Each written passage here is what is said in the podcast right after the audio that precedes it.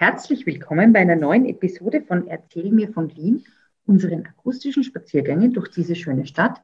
Aktuell geht es durch den fünften Bezirk durch Margareten. Und in, der, in den vor zwei Folgen, muss man eigentlich sagen, haben wir einerseits einen wichtig prominenten Margaretner äh, des 19. Jahrhunderts kennengelernt, den Josef Dietrich von Dietrichsberg. Und in der letzten Folge waren wir so rund um den Margaretenplatz unterwegs habe ich auch einiges gelernt, wieder mal, wie immer halt hier in Erzählen wir von Wien, unseren wunderbaren Spaziergängen. Ja, bevor es losgeht, nochmal ein herzliches Danke an den Sebastian, an die Ela und an die Valerie für ihre Unterstützung. Hm, wenn auch du uns unterstützen möchtest, dann schau doch nach, wie das geht auf www.erzählmirvon.wien oder natürlich erzähle deinen Freundinnen und Freunden und anderen Wien-Begeisterten von unserem schönen Podcast und unseren wunderbaren akustischen Spaziergängen. Ja, hier geht es nämlich. Ich freue mich drauf. Und ich sage Servus Fritzi. Servus Edith. Erzähl mir von Wien. Gerne. Erzähl mir von Wien. Geschichte und Geschichten präsentiert von Edith Michaela und Fritzi Kraus.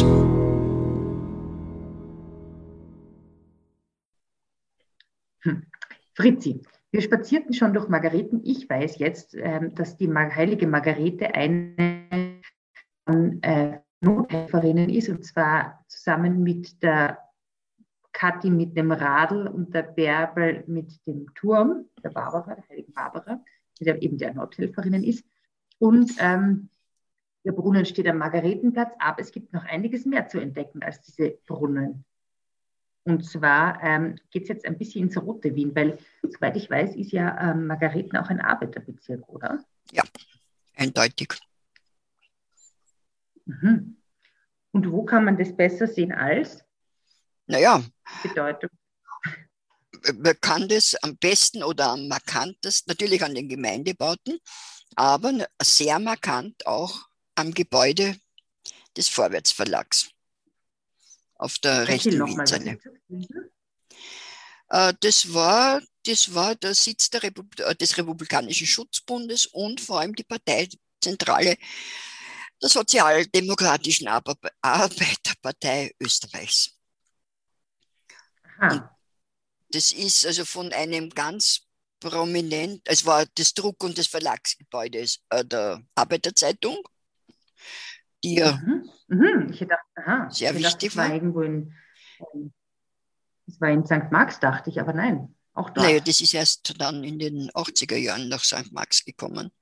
Äh, eigentlich erst nachdem der Bruno Kreisky nicht mehr Vorsitzender war, weil der wollte nicht, äh, dass äh, in seiner Biografie sozusagen steht, das Vorwärtsgebäude ist unter äh, Viktor Adler erbaut worden und Bruno, Bruno Kreisky verkauft worden.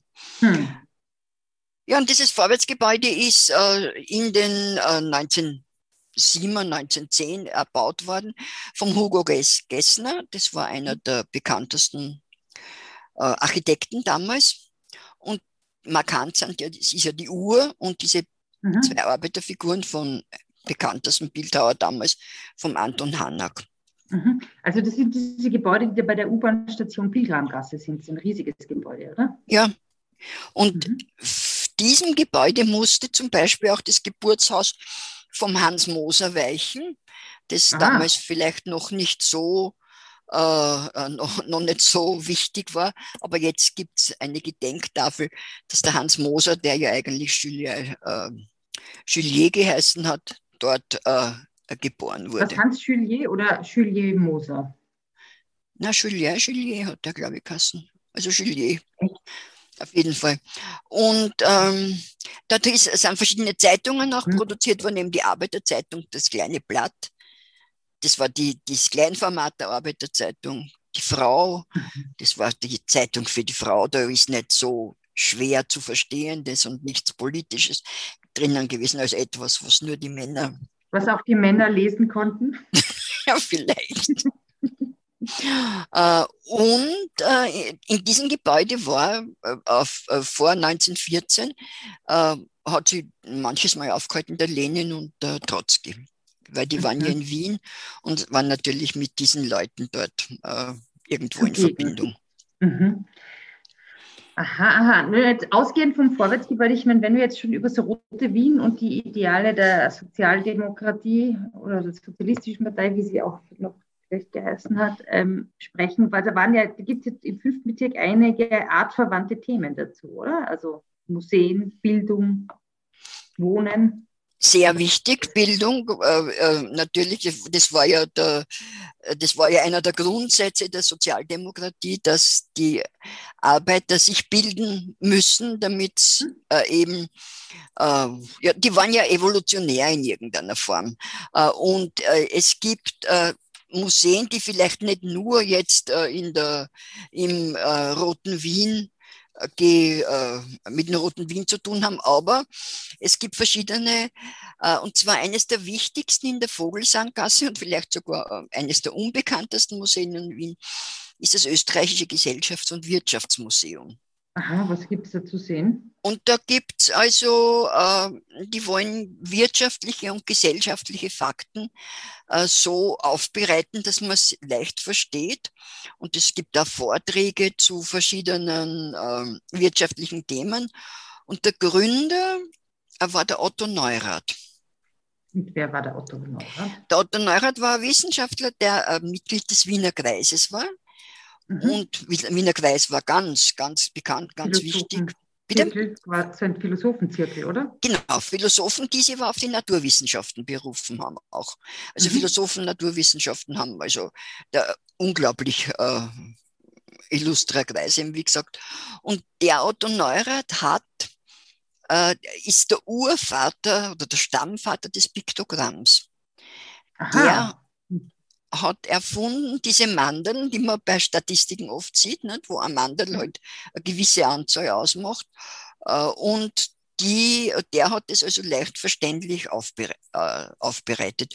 Und alle Piktogramme, die du jetzt siehst, haben sie eigentlich aus dem entwickelt. Also, also ist, auch so Notausgang oder, ja. oder, oder Feuer oder sowas. Echt? Alles was. Bitte? Das der kommt, aus Wien. Wien. Ist ja fantastisch. Ja, aus Wien kommen ja sehr viele Leute. Der, aber bei dem Wiener Kreis ist vielleicht ganz interessant, dass der Leiter der Moritz Schlick war. Und du weißt mhm. ja, auf der Uni, du bist ja wahrscheinlich ja. tausende Male an dieser Tafel vorbeigegangen, auf der Stiege, wo ja, er ermordet wurde. Ne? Ermordet wurde von den Nazis. Ja. Als einer der ersten, oder? Uh, ja, ja, man Oder? hat geglaubt, er ist ein Jude, ich glaube, er war aber gar kein Jude. Also es ist, er hat halt äh, viele Feinde gehabt. Er hat Bedenken. Hm. Und dann gibt es eben im Vorwärtsverlag äh, die, den Verein zur Geschichte der Arbeiterbewegung, sehr interessant. Für Studienzwecke mhm. vor allem sehr interessant mit einem äh, Viktor Adler Gedächtnisraum. Und wenn wir ganz von dem weggehen, äh, gibt es eine kleine Gedenkstätte für die Schwester Maria Restituta. Mhm, das war eine Nonne, oder? Das war eine Nonne, die Helene Kafka. Mhm. Und? Und du kennst es, glaube ich. Naja, die hat, ich, mir das, die, ich habe so dieses Bild jetzt eine Flügelhaube gehabt, eine große, und ich, die wurde, soweit ich weiß, ähm, ermordet, äh, weil sie gegen die Nazis war und ähm, natürlich und sich geweigert hat, nicht Arier, also zwischen, also quasi Arien und Nicht-Arien zu unterscheiden. Und wurde das umgebaut, stimmt das? Ist, ist hingerichtet worden. Und ja. sie hat sich geweigert, Kreuze aus den Krankenzimmern zu entfernen. Ja. Und ist eben dann hingerichtet worden. Ja, ja ähm, aber. du hast zuerst, hm? Nein, du hast zuerst das Wort gesagt, ähm, äh, die Sozialdemokraten waren so evolutionär mit ihrem Bildungsanspruch. Was hast du damit gemeint? Das heißt, evolutionär in dem Zusammenhang? Ich habe gemeint, dass die Sozialdemokraten, egal jetzt ob es Austromarxisten oder also wie der Otto Bauer, oder ob es äh, der Friedrich Austerlitz, der Chefredakteur von der äh, Arbeiterzeitung, die haben alle revolutionär geschrieben. Also man muss äh, quasi äh, die, äh, die Arbeiterschaft an die Macht bringen, haben aber evolutionär gehandelt, weil sie das nicht durch äh, Mord und Totschlag machen mhm. wollten, mhm. sondern durch eine Verbesserung äh, der Bildung und der, also der arbeitenden Klasse und auch durch Sport äh, Angebote und sozusagen, dass mhm. die, dass man sie so auf den gleichen Level bringt äh, wie wie die sogenannte Bildungsbürgertum oder wie das mhm. Bürgertum mhm. Mhm. und dass die halt dann, dass, dass die Arbeiterschaft einmal die Weltherrschaft übernimmt, das war für die ganz klar. Aber eben nicht so wie in Russland durch eine Revolution, dass die äh, mhm. das Mord und Totschlag, wie gesagt, passiert, sondern eben durch Bildung und durch Evolution eben. Mhm, mhm, ich verstehe. Dass man verbessert du, die Wohnbedingungen und alles. Mögliche. Ja, apropos Wohnbedingungen, äh, du hast es das letzte Mal angedeutet, ähm, in, ähm, in Margareten gibt es auch sehr spektakuläre Gemeindebauten, oder? Sehr spektakuläre, man nennt ja, also am Gürtel vor allem, man nennt ja den mhm. Gürtel die Ringstraße des Proletariats. Mhm. Und da reiht sich ja wirklich Gemeindebau nebeneinander. Äh, und unter anderem ist äh, der älteste Gemeindebau, der noch gar nicht aus den Mitteln der Wohnbausteuer erbaut worden mhm. ist, dort der Metzleinstaler Hof. Metzleinstaler Hof. Mhm. Kannst du vielleicht noch mal ganz kurz erzählen, was so die Grundidee von so diesem Gemeindebauten war? Warum ist es da gegangen und warum, ja, warum hat man die überhaupt gebaut? Die Wohnverhältnisse waren ja grauenhaft in, in, äh, vor dem Ersten Weltkrieg. Äh, da haben wir ja schon oft gesprochen, dass ähm, äh, dass eine Familie, eben, der Familienvater geschlafen hat, acht, Tag, äh, acht Stunden im Bett, dann ist der Untermieter gekommen, hat in dem gleichen Bett acht Stunden geschlafen. Und dann ist der sogenannte Aftermieter gekommen, der wieder acht Stunden in dem Bett geschlafen hat. Und Tuberkulose und, äh, und äh, Rachitis waren ja, Tuberkulose hat die Wiener Krankheit geheißen, ne? das war weit verbreitet und da haben die Sozialdemokraten als erstes äh, wie sie äh, in Wien durch Wahlen die stärkste Partei waren, sind, beschlossen, dass das geändert werden muss. Und das mhm. ist, ein Mieterschutz hat schon gegeben im Krieg, schon 1917. Ähm, mhm. Dadurch ist die Wohnungsnot eigentlich noch größer geworden, weil die Hausherren gar nicht mehr, mehr interessiert waren, die Wohnungen zu vermieten, mhm. weil sie ja äh, also ein Mietlimit gehabt haben. Mhm. mhm. Und, ja. Und da hat man eben dann angefangen, Wohnungen zu bauen, die, ja, die, die, wo zumindest Fenster drinnen waren, wo Wasser in der Wohnung war. Es waren Klos mhm. in den Wohnungen. Was nicht mhm. in allen Wohnungen waren, waren Bäder. Also da hat es dann mhm. meistens ein Zentralbad gegeben. Und wir brauchen ja nur was weiß ich nie an, äh, an einen Karl-Marx-Hof denken, äh, mit diesen, ja. Äh, ist eine Stadt in der Stadt, sind das Städte ja gewesen, mit Kindergarten mhm. und mit Geschäften und also du hast eigentlich aus dem Gemeindepark gar nicht rausgehen müssen, waren nicht alle so groß natürlich. Und mhm. Nachdem Margareten ein Arbeiterbezirk eben war, haben sich dort, sind dort sehr viele Gemeindebauten gebaut worden. Mhm. Also du hast gesagt, der, er, der erste war der Metzleins. Metzleins Thalerhof. Mhm. Mhm. Ähm, was gab es da noch? Naja, dann gibt es also äh, Richtung sechsten Bezirk den bekanntesten Gemeindebau, äh, zumindest von, äh, in dieser Gegend, ist der Räumannhof, der eben mhm. auch vom Hugo Gessner erbaut worden ist. Und die äh, die Sozialdemokraten haben ja auch einen ästhetischen Anspruch gehabt, beziehungsweise einen, mhm. den Anspruch, durch diese Gemeindebauten was auszudrücken. Und äh, mhm. was ja dem Bürgerlichen ein wahnsinniger Dorn im Auge war. Weil wenn du an einen Räumernhof mhm. denkst, wenn es dann den äh, vorbei ist, der hat quasi einen Ehrenhof wie eine Schlossanlage. Und, äh, mhm. und hinten ist ein riesiger Saal gewesen großer Saal, der benutzt worden ist zu äh, verschiedenen Veranstaltungen.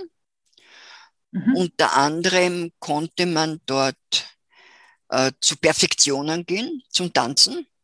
Zum Tanzen? Aha. Mhm. Okay. So Und zwar konnte man durch, also bitte? Nicht zum Dumser nach Neulerchenfeld, sondern in den Räumernhof. in den Reimannhof. Und wenn du jetzt äh, Lust gehabt hättest damals, äh, wenn du schon auf der Welt gewesen wärst, äh, Entschuldigung, wenn du äh, äh, damals auf der Welt schon gewesen wärst und hättest Lust zum Tanzen gehen gehabt, hättest allein dorthin gehen können.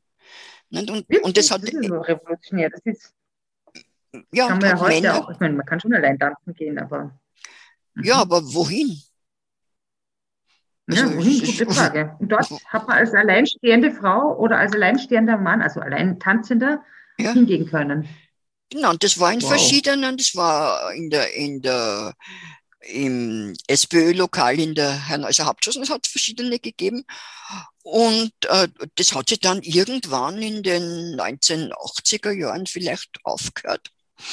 Hm. Ja, das war der Räumannhof. Dann ein Stück weiter unten ist, aber das bin ich mir nicht sicher, ob der nicht erst nach dem Zweiten Weltkrieg erbaut worden ist, ein Hof, in dem der Ernst Hinterberger gewohnt hat. Mhm. Der, war, äh, eigentlich Drehbuchautor, äh, Kaisermühlenblues, Mundel.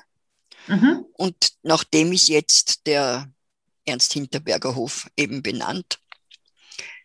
Äh, dann ein Stück weiter, dann hat es Eisenbahnerheim gegeben. Ich glaube, ich, ich, weiß jetzt nicht genau. Ja, ich glaube, Eckarbeitergassen war das Eisenbahnerheim. Äh, das war Wohn- und Versammlungsort für, ein, ähm, für die Eisenbahner eben. Und eine Gasse hinterm äh, Gürtel in der Siebenbrunnen Feldgasse, glaube ich, ist es, ähm, ist der Matteotti-Hof gestanden. Mhm. Mattiotti, ist, Piazza Mattiotti gibt es in jeder italienischen Stadt. Gibt es in jeder italienischen Stadt, kann ich mir gut vorstellen, mhm. weil das ein Gegner vom, vom Mussolini war. Und die Sozialdemokraten mhm. haben den geehrt sozusagen durch den, äh, durch den ähm, Matteotti-Hof.